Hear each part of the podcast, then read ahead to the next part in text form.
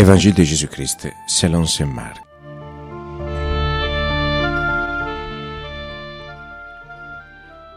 Jésus s'est mis une fois de plus à enseigner au bord du lac, et une foule très nombreuse se rassemble auprès de lui, si bien qu'il monte dans une barque où il s'assoit. Il était sur le lac, et toute la foule était au bord du lac, sur le rivage. Il leur enseignait beaucoup de choses en paraboles, et il leur disait, dans son enseignement, Écoutez, voici que le semeur est sorti pour s'aimer.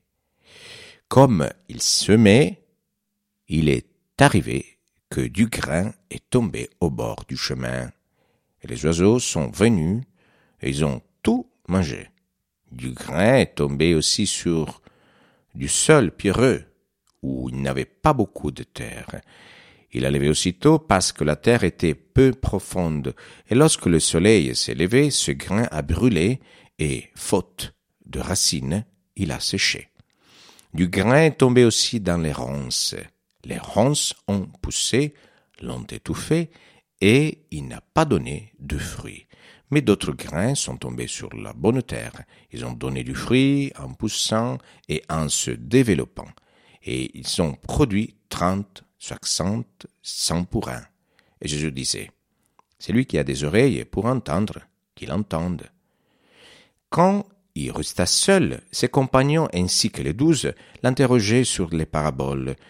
Il leur disait, C'est à vous que donnez le mystère du royaume de Dieu. Mais à ceux qui sont dehors, tous se présentent sous l'énigme des paraboles, afin que se réalise la prophétie. Ils pourront bien regarder de tous leurs yeux, mais ils ne verront pas.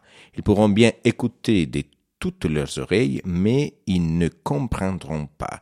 Sinon, ils se convertiraient et recevraient le pardon. Il leur dit encore, Vous ne saisissez pas cette parabole? Alors, comment comprendrez-vous toutes les, paraboles? Le semeur sème la parole. Ceux qui sont au bord du chemin où la parole est semée quand ils entendent, Satan survient aussitôt et enlève la parole, s'aimer à eux.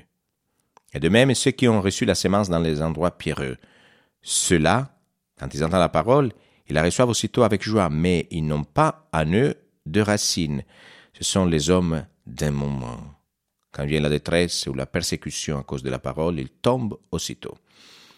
Il y en a d'autres qui ont reçu la sémence dans les ronces, Ceux-ci entendent la parole, mais les soucis du monde, les séductions de la richesse et tous les autres désirs les envahissent et étouffent la parole qui ne donne pas de fruit. Il y a ceux qui ont reçu la sémence dans la bonne terre. Ceux-là entendent la parole, ils l'accueillent et ils portent du fruit, trente, soixante, cent pour un.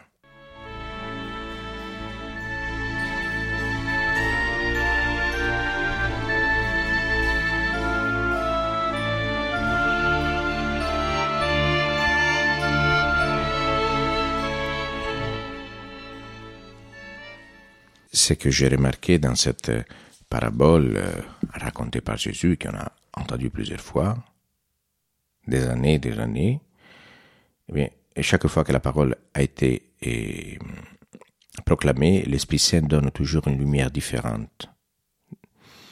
Pour différentes raisons, parce que l'Esprit Saint ne se répète jamais, et aussi parce que nous aussi, nous sommes toujours différents, chaque fois que nous nous trouvons face à la parole sont différents aujourd'hui, nous serons différents demain, et donc même notre façon de percevoir la parole est différente. Et moi aussi, sûrement, j'ai reçu plusieurs fois cette parole. Aujourd'hui, je la reçois d'une manière différente parce que mon cœur est différent. Je ne veux pas dire que est mieux que hier, mais est différent. Donc l'Esprit Saint me rejoint d'une manière toute personnelle et me fait comprendre une chose aujourd'hui, que Plusieurs sont les terrains où Dieu peut s'aimer cette parole, mais un seul, c'est un terrain où le diable intervient pour nous détruire cette parole.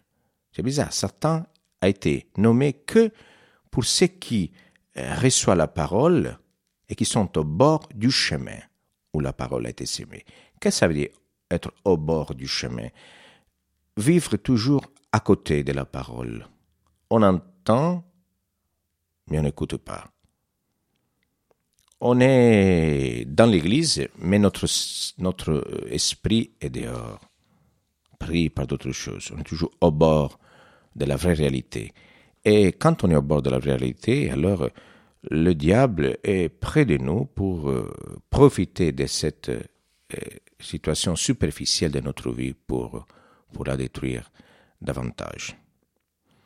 Alors, ce qui est important est que cette parole puisse trouver un terrain disponible. Quand est-ce que le terrain est disponible? Lorsque nous reconnaissons nos péchés. L'humilité, c'est le terrain disponible, le terrain le, plus beau pour que Dieu puisse s'aimer son amour dans notre cœur. Quand on est humble, c'est-à-dire quand on, accepte les humiliations de la vie et on accepte d'être des pécheurs comme tout le monde, alors Dieu peut vraiment faire des merveilles en nous et l'humilité, nous le savons bien, c'est un terrain, un domaine où le diable n'a pas de place, ne, supporte pas l'humilité du diable, lui qui est orgueilleux par antonomasie. Donc, demandons Seigneur cette grâce, cette vertu qui était la vertu par excellence de la Vierge Marie. C'est pour cela que le Seigneur a pu trouver en elle un terrain disponible pour euh, s'aimer son Fils, Jésus. Alors que nous aussi nous puissions avoir cette vertu par l'intercession de la Vierge Marie, et alors nous aussi nous pouvons produire du fruit pour nous, pour les autres. Amen.